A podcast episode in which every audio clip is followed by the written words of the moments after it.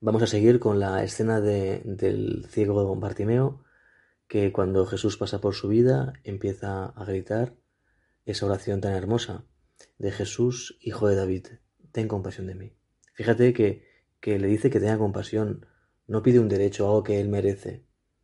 Pide que, que el Señor padezca con él, que eso es compadecer. Y veíamos que había voces de muchos que le decían, cállate. Son esas voces que, que debilitan, que acallan, que acaban matando esos deseos de, de seguir a Jesús de verdad. Veíamos que el primero era el ambiente. Como el ambiente tantas veces hace que muchas flores no puedan ni siquiera florecer. Se quedan, se quedan en semilla. Eh, el miedo al que dirán. Y la segunda voz que veíamos, incoamos y que ahora seguimos es la de el, el placer carnal desordenado.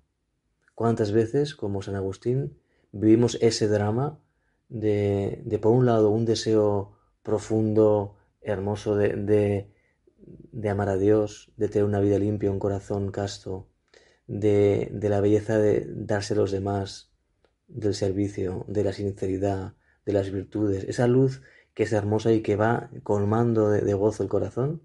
Y por otro lado, ese deseo también incontrolable, poderoso, que, que decía San Agustín, que le tiraba hacia abajo, de las pasiones, de la lujuria que, promete el cielo, el éxtasis, pero que apenas ha saboreado y a uno lo deja triste y solo.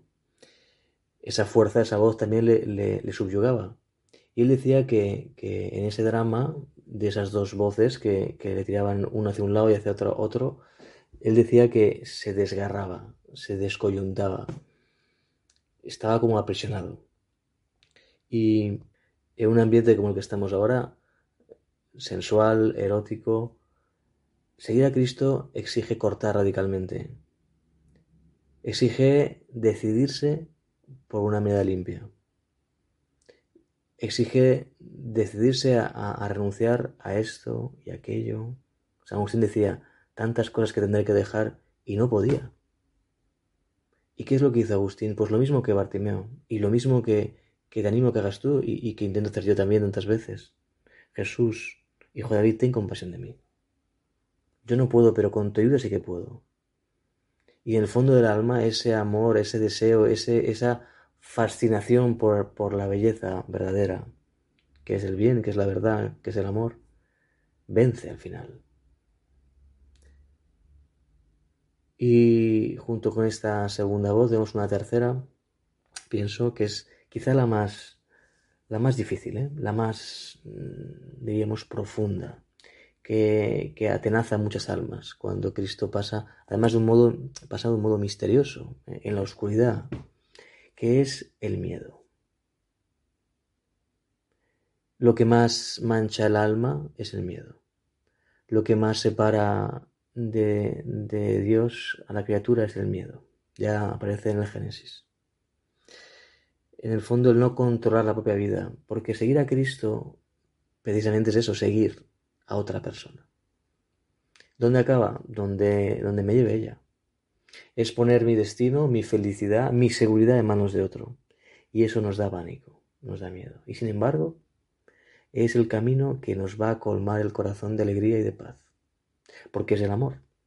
Amar también el humano, amar a una persona, el humano, a un hombre, a una mujer, al final conlleva eso, poner mi vida en manos de otro.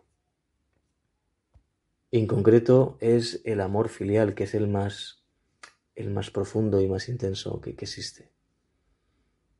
Hace años en Italia sucedió algo que, que nos puede dar luz para, para este tema.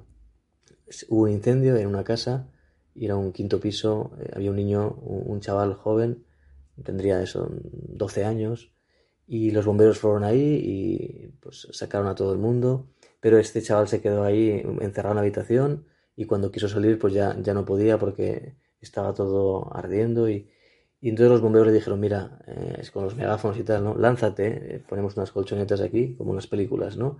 Lánzate, pero al, al haber tanto humo por el incendio, eh, el, el, chico gritaba que no veía.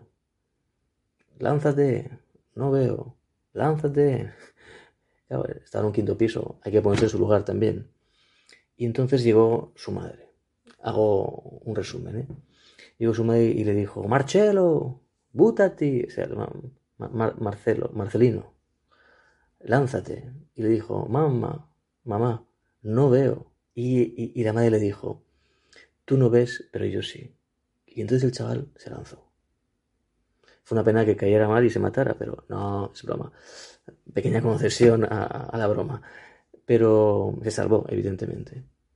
Esta, esta idea manifiesta profundamente de un modo, eh, diría yo, claro lo que es la vida interior, lo que es el seguimiento de Cristo.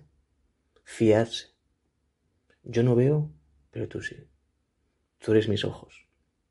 Hay más voces que quieren acallar ese seguimiento, esa nostalgia de, seguir a Cristo. Quizá puedes pensar tú uno, el tuyo. Quizá una voz que no te deja convertirte, que no te deja cortar con algo que, que no te deja seguir al Señor con, con agilidad. Y haz tu oración. Pero no olvides que, que el mejor consejo que puedes recibir en este punto es el de Bartimeo. Grita, clama, pide, Señor, hijo de David, ten compasión de mí. Grita más fuerte que esas voces. Clama con más fuerza y verás como esos frenos, esas voces que quieren acallar tus deseos de, entrega, de, de ser santo, de enamorarte de Cristo, no podrán contigo. Y entonces Jesús se detuvo y mandó llamarle. Y Bartimeo dando un salto, dejando el manto, se puso delante del Señor. Terminamos este, esta meditación con las palabras que San José María tenía tan, tan metidas en su alma. Domine Udvidiam, Señor, que vea. Como, el, como Bartimeo. Vamos a pedir al Señor que abra nuestros ojos los ojos del corazón para que nos ayude a descubrir la belleza del rostro de Cristo.